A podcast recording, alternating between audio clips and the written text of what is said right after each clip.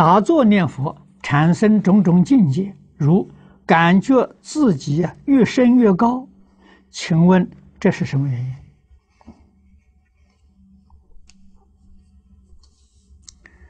境界现前，不要去理它。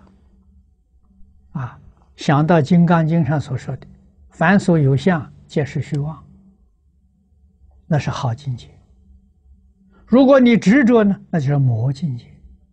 这是世尊在《楞严经》上告诉我们的。啊，无论什么境界现前，都不要去理会，就对了。为什么呢？你一理会呀，这个境界把你的定破掉了，你的清净心破掉了，你就错了。啊，所以境界里头一定有很多东西出现。啊，那什么都在诱惑你，都在考验你，看你能不能通过。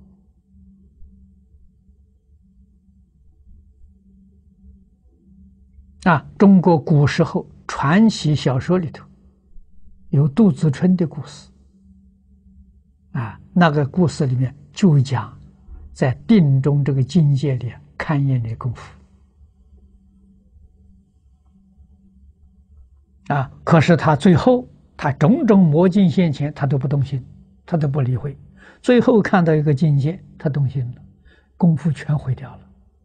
啊！看到什么？他的父亲母亲在地狱里受苦，他一下喊道：“爸爸妈妈，完了，功夫全毁掉了。”啊！那就是什么？来考验你，并不是真的是你的父母，变现出来诱导你，啊！看你动不动心。一动心就完了